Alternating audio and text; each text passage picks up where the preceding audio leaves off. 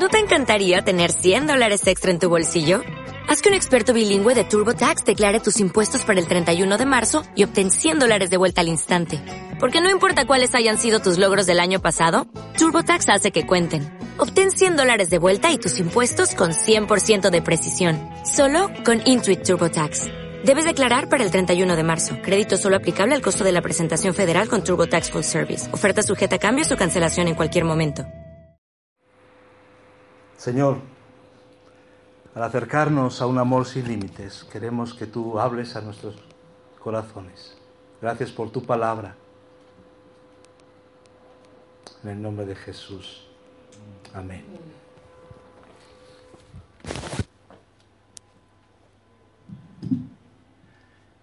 Si vamos por la calle preguntando qué versículo conocen las personas de la Biblia, ¿cuál dirían? Posiblemente algunos, al pensar en el Antiguo Testamento, dirían, yo me acuerdo de aquello que dice ojo por ojo y diente por diente. Si preguntáramos un poco más y les diríamos si sabéis algo del Nuevo Testamento, algunos dirían, pon la otra mejilla. Eso lo dijo Jesús, ¿verdad? Y cada uno tira del versículo que le conviene según el momento determinado.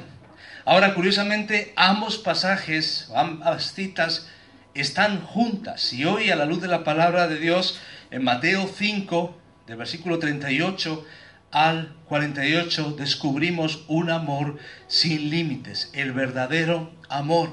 Oísteis que fue dicho ojo por ojo y diente por diente, pero yo os digo, no resistáis al que es malo, antes a cualquiera que te hiera en la mejilla derecha, vuélvele también la otra. Vamos a descubrir hoy el sentido de lo que la palabra nos enseña. Y también a la vez estamos corrigiendo, o Jesús está corrigiendo aquellas creencias que habían, pues, los fariseos y los escribas habían transmitido, que habían distorsionado el texto bíblico. Así que vamos a entender que en el corazón de Dios, aún en la ley del talión, en ese ojo por ojo y diente por diente, en esa ley de ámbito judicial, en medio de esa teocracia para Israel, aún ahí había misericordia y aún había, había allí un propósito de frenar desde el ámbito del tribunal y de la justicia, frenar la violencia. Porque ¿cuál es nuestra tendencia muchas veces? La tendencia es, si me hacen mal, yo devuelvo. Pero ya aprovecho que devuelvo y doy un poquito más, ¿verdad? Total es gratis, van al mismo precio. Y normalmente, eso lo vemos en familias, lo vemos entre hermanos, lo vemos entre naciones. Normalmente cuando respondemos, nos pasamos. Y Dios establece estas palabras. Oísteis que fue dicho ojo por ojo y diente por diente. Eso lo encontramos, lo encontramos, claro que sí, en el Antiguo Testamento, en varias menciones. Ahora era en un ámbito judicial, era en un ámbito para frenar, frenar la violencia.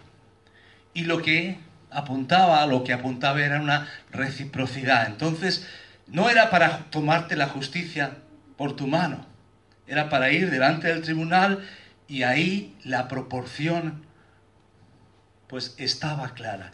No podía haber un castigo mayor que la falta cometida. ¿Qué habían hecho entonces los escribas y fariseos? ¿Qué es lo que se había popularizado? Pues si alguien me hace mal, yo me tomo la justicia por mi mano, aquí y ahora. Y si puedo, me quitaron cuatro dientes, le quito ocho. Un ojo, pues dos. ¿De acuerdo? Y uno puede ver en la historia de Israel y podemos irnos a la misma familia de Jacob y uno puede irse ahí al Génesis y ver cómo en algunos momentos se les fue la mano. Efectivamente, defendiendo y eh, defendiendo a sus familias, al final terminaron en venganza sangrienta contra otras personas. Así que hoy nos encontramos ante las palabras quizás más conocidas y a veces malentendidas. Ahora, el reto que encontramos hoy, porque vamos a descubrir un amor sin límites, cómo amar como Dios quiere, es que Jesús rasca donde pica. ¿De acuerdo?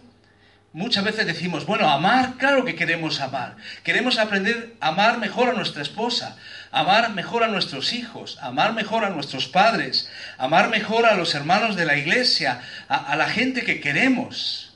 Y está bien querer amar de esa forma a las personas que queremos. Queremos amar más y mejor, pero a aquellos que ya amamos. Y Jesús rasca donde pica y dice, yo os voy a hablar de un amor sin límites el que he tenido hacia vosotros, el, por el que vengo a morir por vosotros, es un amor sin límites. Y no voy a decir cómo amar, sino a quién amar. Y ahí es donde nos descoloca a todos. Y vamos a entender hoy que la respuesta no es la venganza, que la respuesta va más allá de nuestros derechos personales, que la respuesta al final va hasta el punto de amar al enemigo al contrario, al que nos hace la vida imposible, al que busca lo peor para nosotros. Y al final vamos a encontrar que ese amor imposible, ese amor incondicional, fue posible en Dios. Y si reflejamos ese amor, estamos reflejando que somos hijos de Dios y que Dios es nuestro Padre.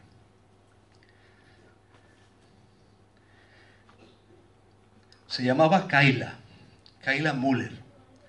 La familia de Kaila informó hace poco, estos días, que funcionarios del gobierno le confirmaron que su hija, que tenía 26 años, fue torturada y víctima de reiteradas agresiones sexuales por parte del líder del Estado Islámico.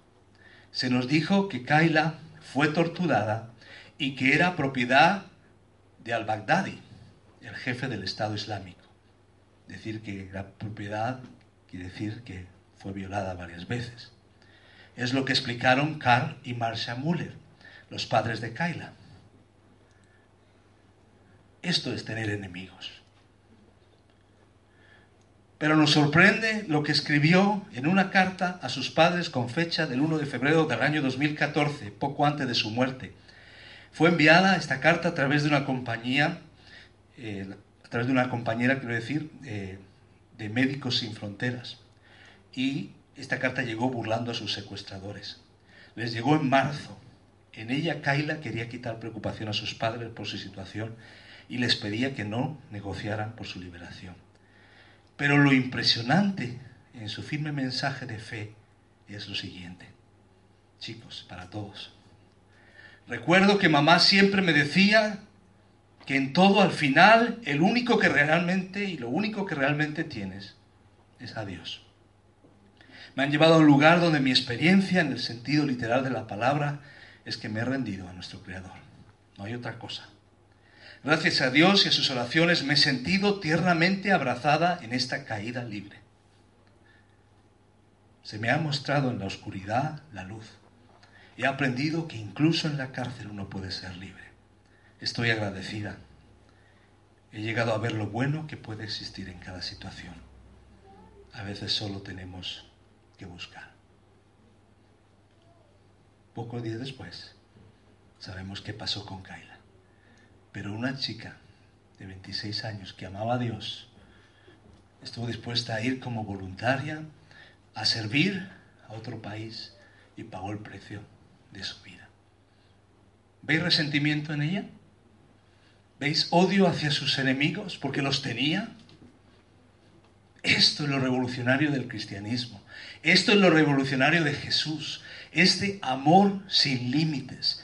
Este amor sin límites arrollador. Ese amor con que Jesús nos amó y hoy vamos a descubrirlo juntos. Sin embargo, no es fácil, ¿verdad? Porque se entremezclan varios sentimientos. Y vamos a entender que mientras lo que nos dice Jesús aquí es válido y se refiere al ámbito de las relaciones personales, Dios es firme con el sentido de que hay una justicia. Hay una justicia que Dios ha puesto en esta tierra y hay una justicia rotunda y final que Él traerá Y por eso nos toca no tomarnos la venganza a nosotros, sino dejarlo todo en manos de Dios. Se trata de eso. Así que no renunciamos a la justicia. No renunciamos a indignarnos con la injusticia. Pero decidimos no tomarnos la justicia por nuestra mano. ¿De acuerdo? Eso es parte del meollo de lo que encontramos aquí. Recompensar el mal con el bien. Cuando nos, cuando nos tratan mal, lo lógico es responder igual. El Señor está diciendo, debemos recompensar o responder con el bien. Aquí llegamos a la quinta y sexta eh, de estas áreas de la vida que son ejemplos de esa justicia mayor que la de los fariseos. Hemos visto varias áreas, la ira, el adulterio, hablando del matrimonio, el divorcio, nuestra forma de hablar. Vemos una forma mejor de entender el carácter, un carácter más alto, un concepto de matrimonio más alto, un concepto eh, de la credibilidad más alto y también aquí vemos un concepto de amor más alto. Y vemos ese contraste. Oísteis que fue dicho, pero yo os digo. ¿De acuerdo? Ese contraste donde Jesús contrasta lo que habían enseñado, lo que habían tergiversado los religiosos de su tiempo, pero él con la autoridad divina, él enfatizaba y corregía. Ese, esa expresión que originalmente es, eh, literalmente, es ego del ego. No es ego mi ego, que es lo que nosotros muchas veces hacemos cuando enfocamos en la venganza, pero es ego del ego. Oísteis que fue dicho, pero, pero yo os digo, recompensemos el mal con bien. Y aquí encontramos cuatro ilustraciones, cuatro ilustraciones de su época para aclarar, aclarar el principio, cómo se había malentendido la ley, Estamos hablando de un amor sin límites. ¿Cómo se manifiesta ese amor sin límites? En primer lugar, es un amor sin límites que renuncia a la venganza, a pagar mal por mal. Y ahí es donde encontramos esa ley del talión, ojo por ojo y diente por diente. Como hemos dicho, era algo que estaba en la ley, era algo que tenía el sentido por un lado, cuando encontramos algo en la ley, por ejemplo, eh, en cuanto a las multas, el propósito es que nos ajustemos a las normas. De alguna forma tiene una visión preventiva. Pero en otro sentido era un criterio para aplicar a nivel judicial. ¿De acuerdo? No a nivel personal. Lo que habían hecho los escribas, los fariseos, era llevarlo al terreno personal. Y yo me tomo la justicia por mi mano. Eso es lo que había pasado. ¿Cómo somos nosotros en el fondo? ¿Cómo reaccionamos cuando nos hacen mal, cuando nos hablan mal, cuando nos tratan mal? Pensemos, gente que no conocemos, que conocemos poco, y los que más conocemos, con los que vivimos. ¿Cómo, reaccionamos? La venganza está ahí a la vuelta, a la vuelta de la esquina. Y lo que el Señor nos está diciendo aquí es que nosotros necesitamos mirar como el Señor dice. No quedarme en el ojo por ojo y diente por diente, que en un sentido reflejaba reciprocidad, pero ir más allá, no tomarme la venganza por mi mano. Pero yo os digo, no resistáis al que es malo. No sé si os choca la palabra. Está diciendo no a la venganza, al mal, responder con bien, pero dice no resistáis al que es malo, antes a cualquiera, y empieza con el primer ejemplo, que te hiere en la mejilla derecha, vuélvele también la otra. No resistáis al que es malo. Y vosotros diréis, ¿esto está de acuerdo con el resto de la palabra de Dios? Sí, hay que ver el equilibrio. ¿Debemos resistir el mal? Sí. ¿Resistir al enemigo? Bueno, podemos irnos a Santiago 4.7. Nuestra postura es, sí es de resistir al mal. ¿De acuerdo? No es de conformidad al mal. De hecho, hace poco, veíamos en el Sermón del Monte, el pecado es profundo, así que si tenemos tentación, dice, no se trata de poner una tirita, sino de cortar por lo sano. ¿De acuerdo? Cirugía radical. Entonces, no es que no resistamos al mal, sino que dice, no resistáis al que es malo. En el contexto lo que quiere decir es, no respondáis con la misma moneda, no respondáis con el mismo lenguaje. Si te tratan con desprecio, resiste al malo, no le voy a despreciar. Si te tratan con insultos, no le voy a insultar. Si te tratan de una manera inapropiada, te hacen daño físico, emocional, no voy a responder de la misma forma. ¿De acuerdo? Llevémoslo al terreno, pensemos en quién estás pensando ahora. ¿Compañero de trabajo? ¿La suegra? ¿El yerno? ¿La hermana? ¿El cuñado? ¿Un hermano que está tres sillas más adelante, tres sillas más atrás? Quizás no, quizás no esté aquí la persona. O quizás sí. El Señor nos está diciendo, no respondamos, un amor sin límites no responde con venganza.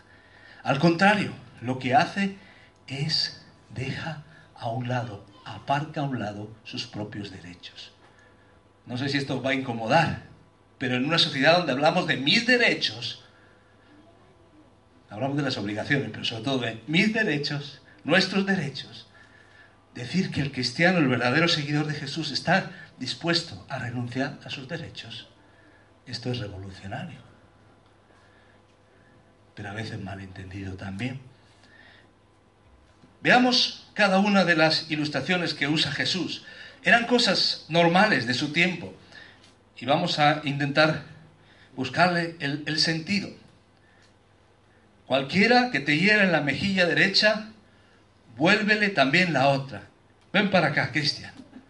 No sé si he elegido el correcto, por si no ha entendido el principio, lo, lo llevo claro. Muy bien. De acuerdo. ¿Qué dice? Muy bien. El que te hiere en la mejilla derecha. Para evitar cualquier malentendido empiezo yo. ¿De acuerdo? Muy bien. La mayoría somos diestros. Eso quiere decir que lo normal, si yo voy con fuerza... ¿Estás tranquilo?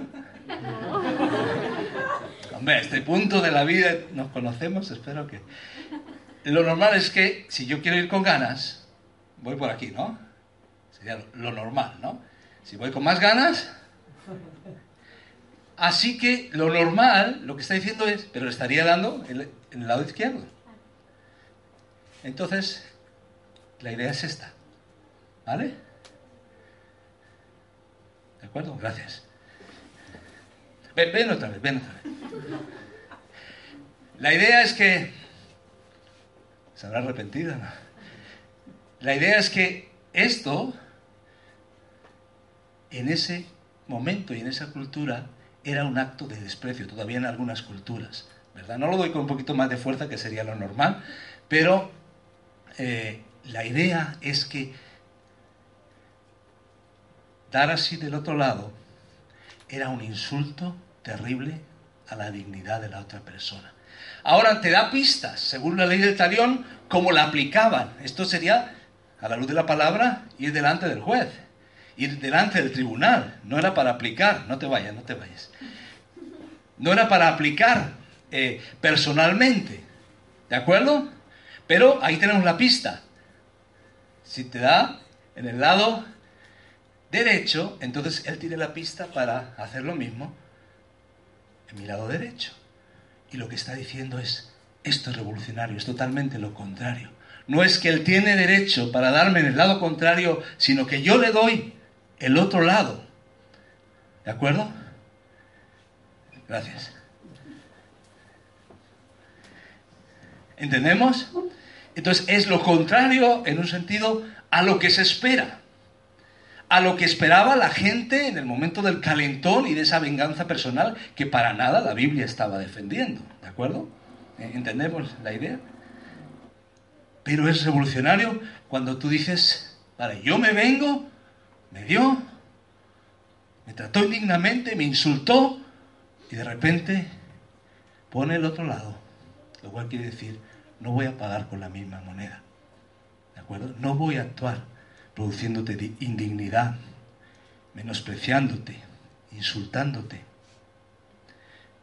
En ese sentido, renuncio a ese derecho, a esa posibilidad.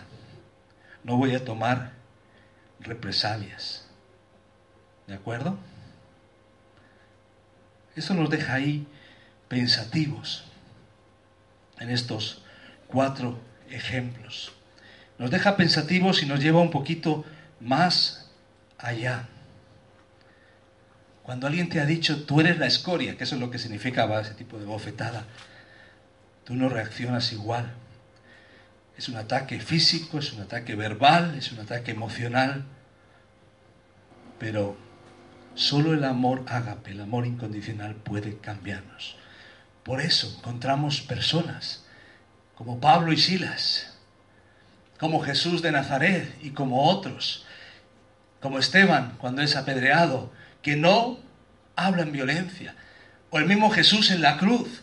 Lo normal es que la persona ahí en la cruz, hemos dulcificado la cruz, pero la cruz era un lugar donde las personas que eran crucificadas gritaban, maldecían a sus enemigos. Si podían, se hacían sus necesidades lo más cerca.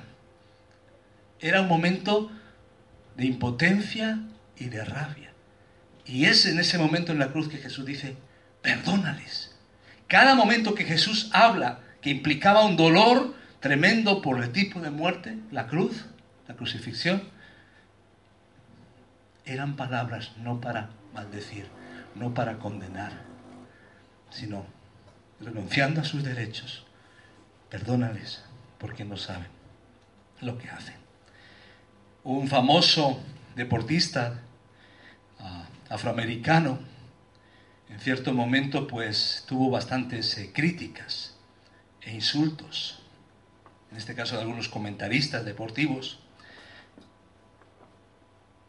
Y este deportista muy conocido mundialmente dijo, todos cometemos errores y es hora de seguir adelante. Es otra forma de poner la otra mejilla.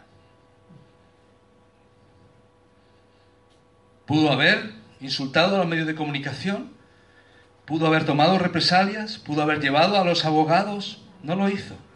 ¿Comparten la respuesta de este deportista? ¿Es tu actitud cuando hay insultos? ¿Es tu actitud cuando hay menosprecio? Así que eso es lo que el Señor está diciendo. No quita la dimensión de la justicia, no quita que haya tribunales, no quita que haya un Estado, pero sí quita que yo me tome la justicia, de comillas, mi justicia, por mi mano. Vamos con la segunda ilustración.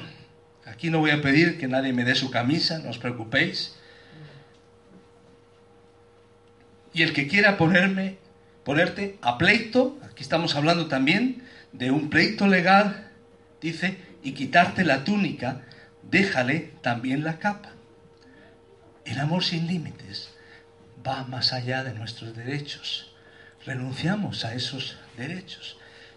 En un pleito es interesante. Podría llegar un momento en que alguien tiene a alguien contra ti y el juez decide, de acuerdo, que le quiten la túnica. Ahora, la ley decía que la capa, la túnica, vamos a decir, es como la camisa y la chaqueta. Eh, la camisa era en este sentido, la túnica era algo más como eh, interno, ¿verdad? Era más algo que, en la noche pues es casi como una, como una especie de, sábana, ¿verdad? Servía, era lo, más cercano, no a la ropa interior, pero lo más cercano a la, persona. La capa era algo que eh, servía para el abrigo. Pues la ley dice que realmente, aunque le tuvieran que quitar la capa, tenían que devolverle la capa en la noche. Estamos hablando de justicia y de justicia social.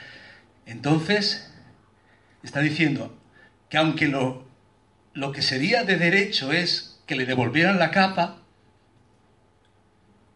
si te piden la túnica, da también la capa. ¿De acuerdo? Te está diciendo que cuando alguien nos trata mal, el amor sin límites está dispuesto a renunciar a nuestros propios derechos. ¿Te incomoda? A mí a veces me incomoda porque a veces lucho por mis derechos. Siento algo dentro de mí cuando alguien, no, con todo, no en el trato personal, pero cuando siento que alguien se está aprovechando de mí, algo dentro de mí se, se incomoda. Y el Señor está diciendo, ¿estás dispuesto a renunciar a tus derechos? Y a cualquiera que te obligue a llevar carga por una milla, ve con el dos. Esto es algo que ocurría en la, en la antigüedad, sobre todo en lugares donde estaba sujeto a otro poder militar, pero para el judío esto había tenido una connotación odiosa. Para el judío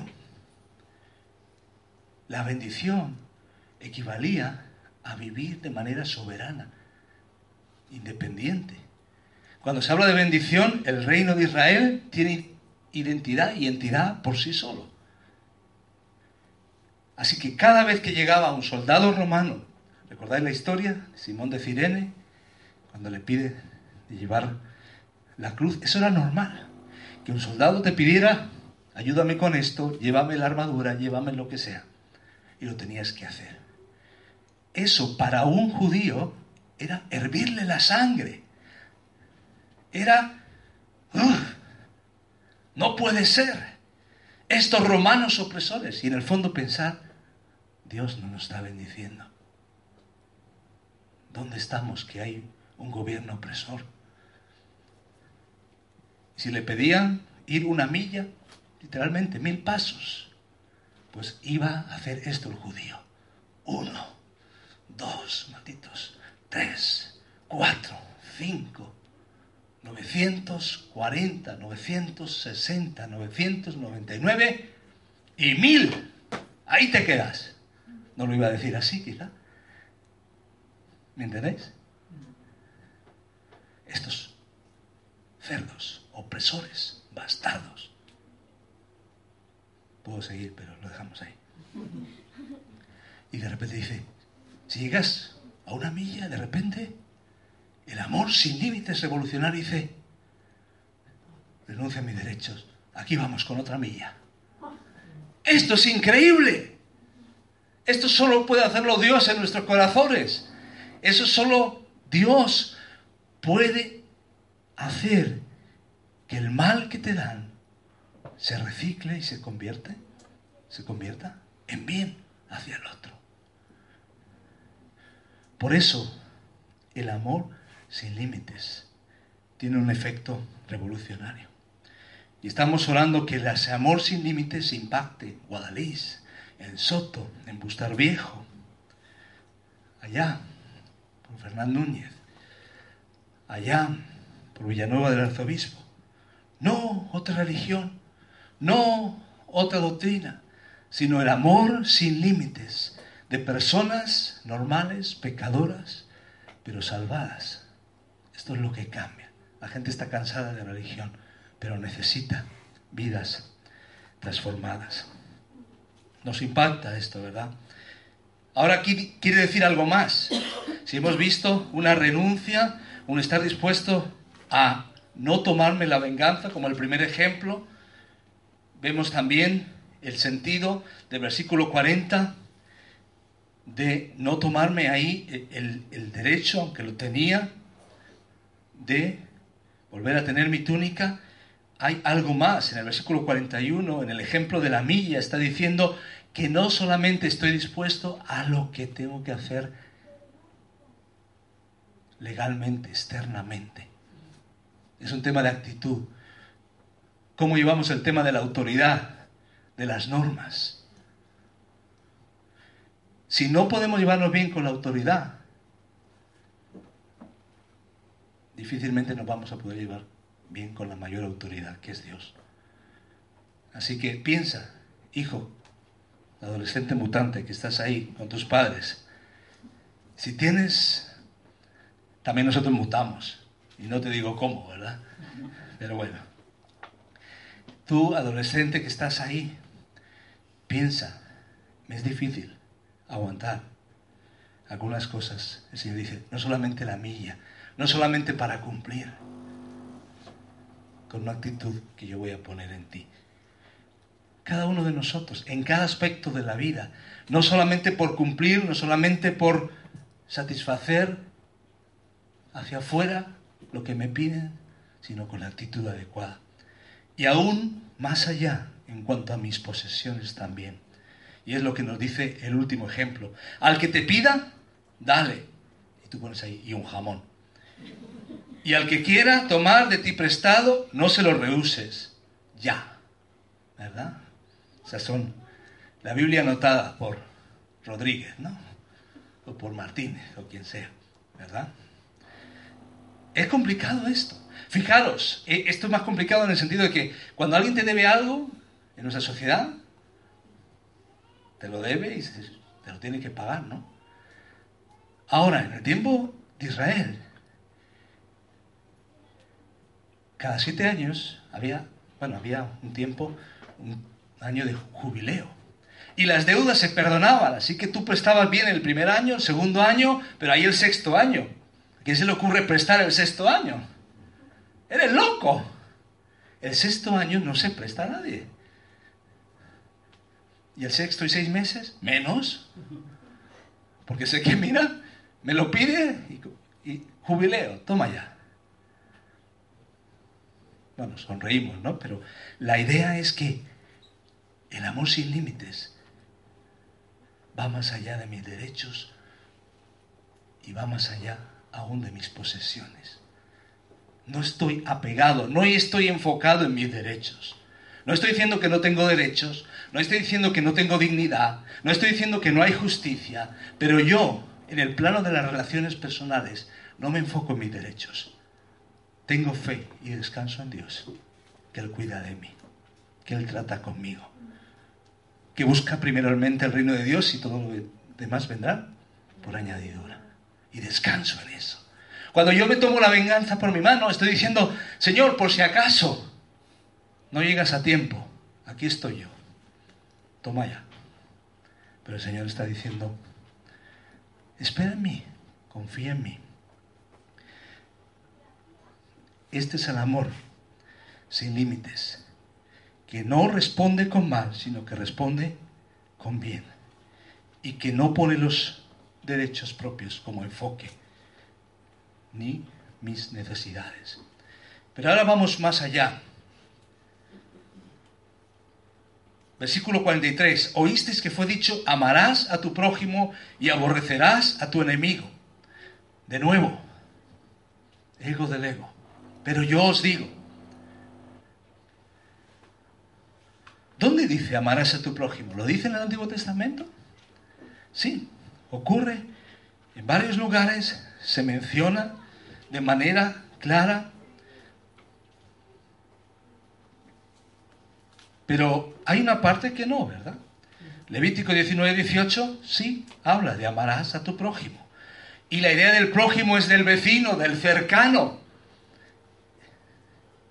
¿Qué era lo que habían añadido los fariseos? ¿Qué es lo que había añadido la religiosidad popular? La otra parte. ¿Cómo dice la otra parte? Aborrecerás a tu enemigo. En ninguna parte del Antiguo Testamento dices. Al contrario, hay una perspectiva de misericordia hacia el otro. Y aquí ellos lo tergiversan. Le añaden esta perspectiva. Aborrecerás esto no es así.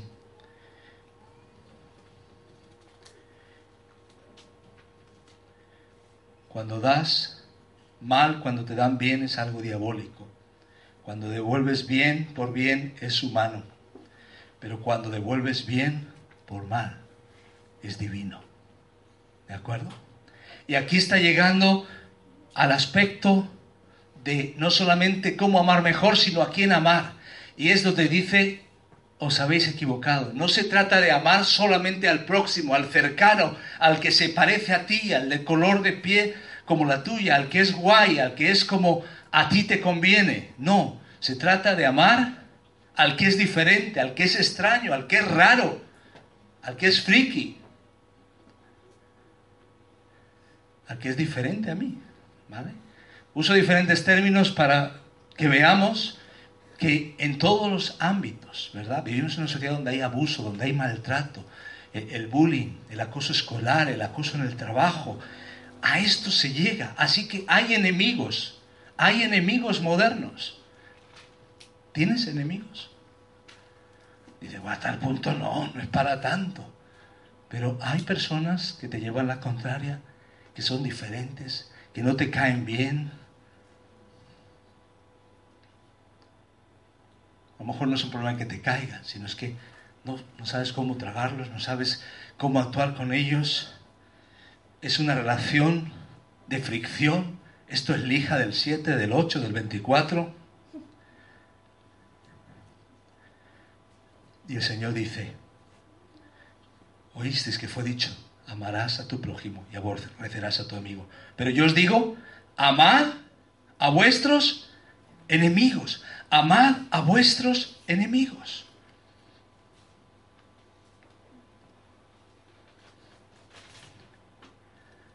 Martin Luther King en un mensaje que luchó por los derechos civiles en Norteamérica, dijo, ¿cómo le haces para amar a tus enemigos? Creo que lo primero es lo siguiente, para amar a tus enemigos debes comenzar por analizarte a ti mismo. Y estoy seguro de que les parece extraño que empiezo diciendo en esta ocasión que ustedes empiezan a amar a sus enemigos al echar un vistazo a sí mismos. Es lo que estamos haciendo en el Sermón del Monte. Mirémonos a nosotros mismos. ¿Por qué tanto odiamos o rechazamos lo que nos hacen? ¿Cómo somos nosotros? Examinémonos. A la medida que nos examinemos, vamos a ver que quizás no está el patio tan bonito como pensamos. A la medida que miramos al otro, empezamos a ver también la dignidad de Dios detrás, la imagen de Dios en la otra persona, incluso podemos ver hasta cosas positivas en la otra persona. Ahora, lo revolucionario de esto es que dice, amarás a tu enemigo. Y como sabéis, en griego hay varios tipos de amor. Había un amor fileo, un amor filial para la familia. Había un amor eros, un amor pasional, un amor erótico. Pero hay un amor ágape.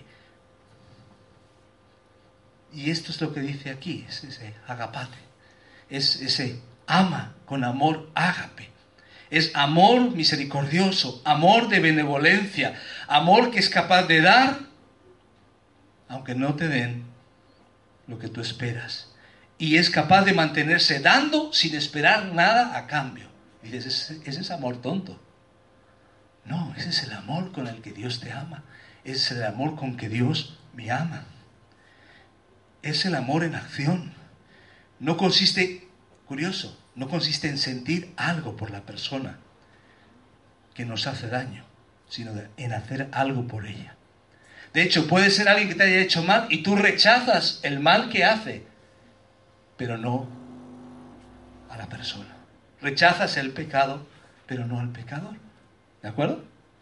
A veces nosotros lo hemos puesto en el mismo paquete todos. Esto es malo, rechazo el mal, pero me quito el problema si rechazo el malo. Pero el Señor dice, ama a tu enemigo. Kaila lo hizo, la chica de la historia. Martin Luther King lo hizo. Si vemos la historia de Selma, de la caminata hacia los derechos civiles de la raza negra, él midió en cada momento y lo definió también claramente. ¿Cuándo es amar? Cuando puedes hacer daño a tu enemigo y no lo haces. Esto es lo que pienso, dice Martin Luther King, que Jesús quiere decir en ese mismísimo pasaje cuando dice ama a tu enemigo. Y es significativo que Él no diga que te agrade tu enemigo. Agradar es un algo sentimental, un algo cariñoso. Hay mucha gente que resulta difícil que me agrade. No me gusta lo que me hacen. No me gusta lo que dicen de mí y de otras personas. No me gustan sus actitudes. No me gustan algunas de las cosas que están haciendo. No me gustan. No me agradan. Pero Jesús dice, ámalos. Y el, amor es mayor que el gusto. El amor es buena voluntad de comprensión, de redención para todos los hombres. De modo que amas a todos porque Dios los ama. Te niegas a hacer algo que cause daño a un individuo porque tienes ágape en tu alma. Y aquí llegas al punto en que amas a la persona que hace la mala acción mientras odias la acción que esa persona hace. Esto es lo que Jesús dice. A esto se refiere cuando dice ama a tu enemigo. Esta es la manera de hacerlo cuando la oportunidad se presenta, cuando puedes causar daño a tu enemigo y no lo haces. ¿De acuerdo? Ahora déjame ponerte un ejemplo práctico. Lo comentábamos con los jóvenes en el proceso también de pasos firmes hacia el discipulado. ¿Cómo amo si no lo siento? ¿Cómo amo sacrificialmente? La antigüedad había los ladrillos, vamos a usar el, ejemplo también de una tarta, el molde, pero los ladrillos, había un molde de madera y después se echaba cemento o el material que fuera eh, y después se quitaba el molde. Lo que nosotros hacemos cuando amamos al enemigo es, nosotros ponemos el molde, ¿de acuerdo? Nosotros ponemos, nos ponemos como instrumentos de Dios.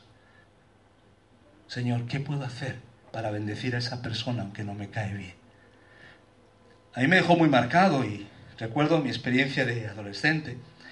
Ah, siempre se te quedan cosas, ¿no? Y mi madre hacía tartas. Yo casi oraba para que las tartas se quemaran un poquito. Llegaba un momento que casi cada cumpleaños ella hacía una tarta para alguien.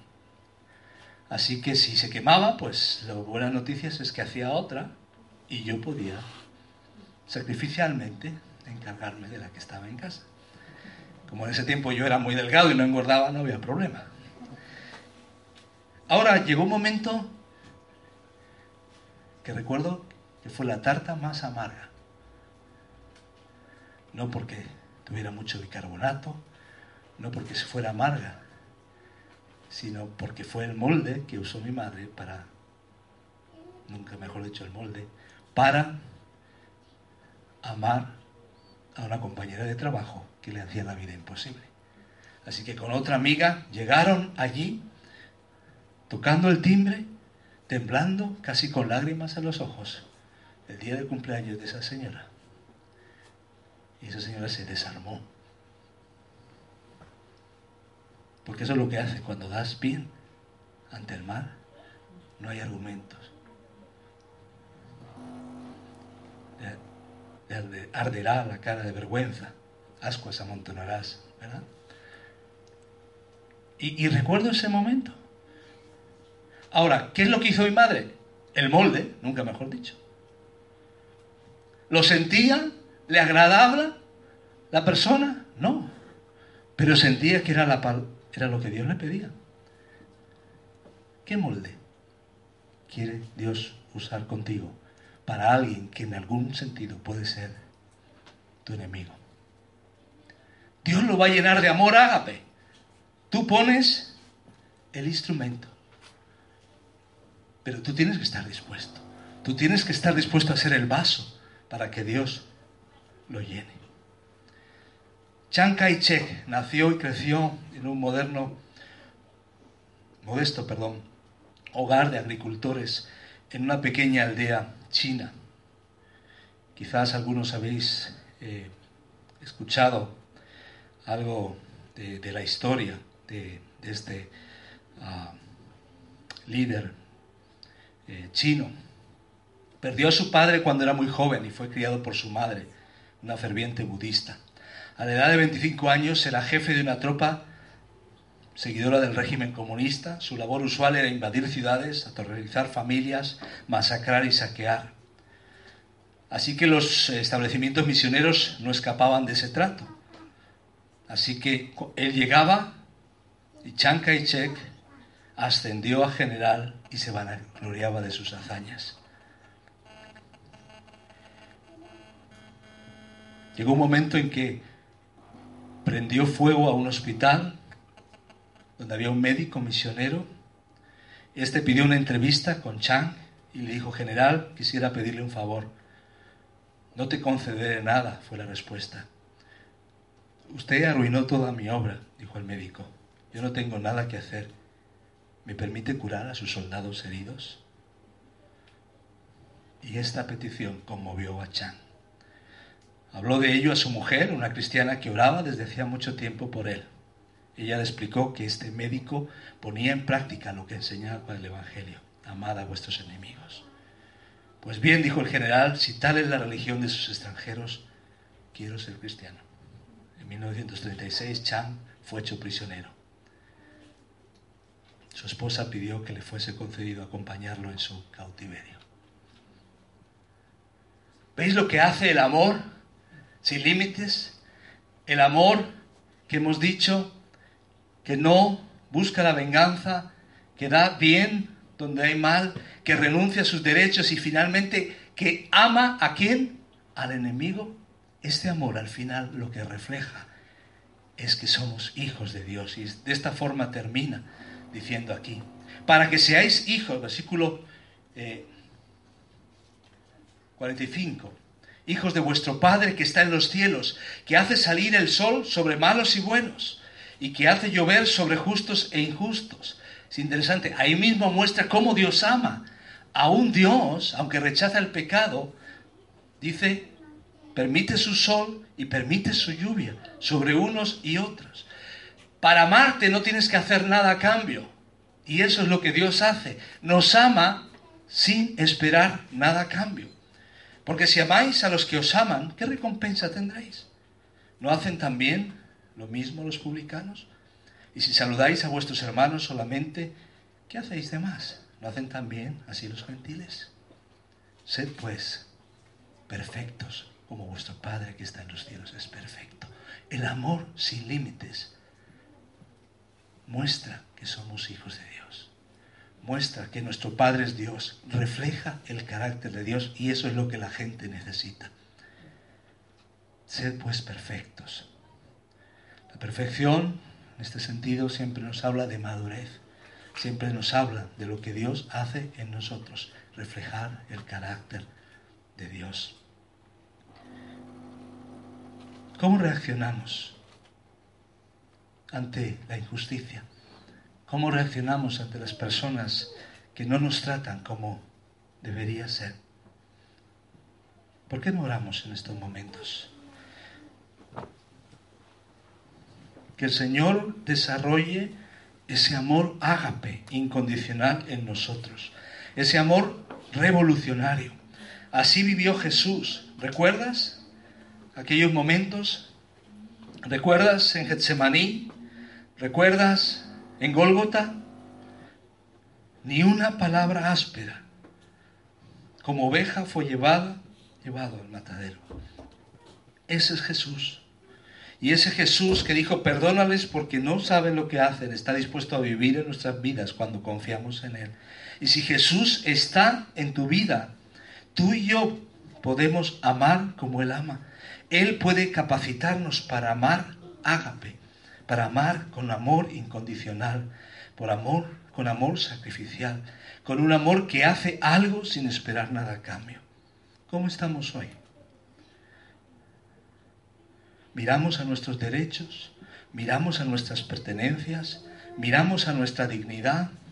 El Señor nos dice, ama sin límites, sin responder con mal, sin enfocarte en tus propios derechos. Ama.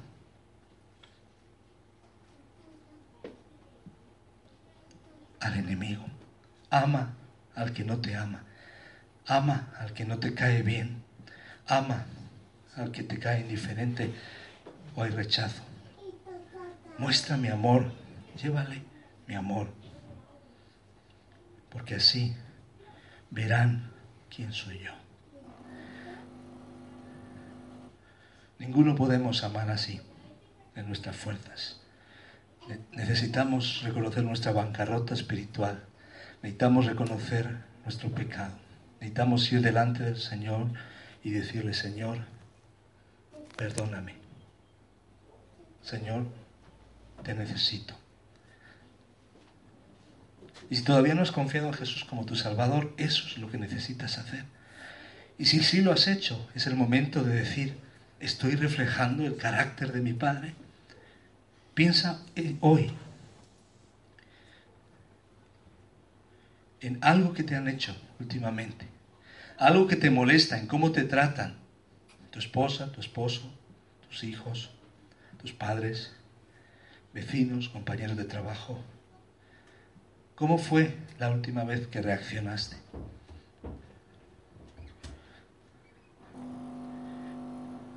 Piensa en aquellas personas con las que es difícil el trato y piensa en un molde, piensa en algo que tú puedes hacer por ellas. Quizás no lo sientes, quizás no te agradan, pero tú estás dispuesto a obedecer y el Señor lo va a llenar de su amor. El Espíritu Santo obrando en cada uno de nosotros. Piensa en una persona concreta, en tu familia, en el ámbito de tus relaciones, con quien hay muchos choques y muchas fricciones.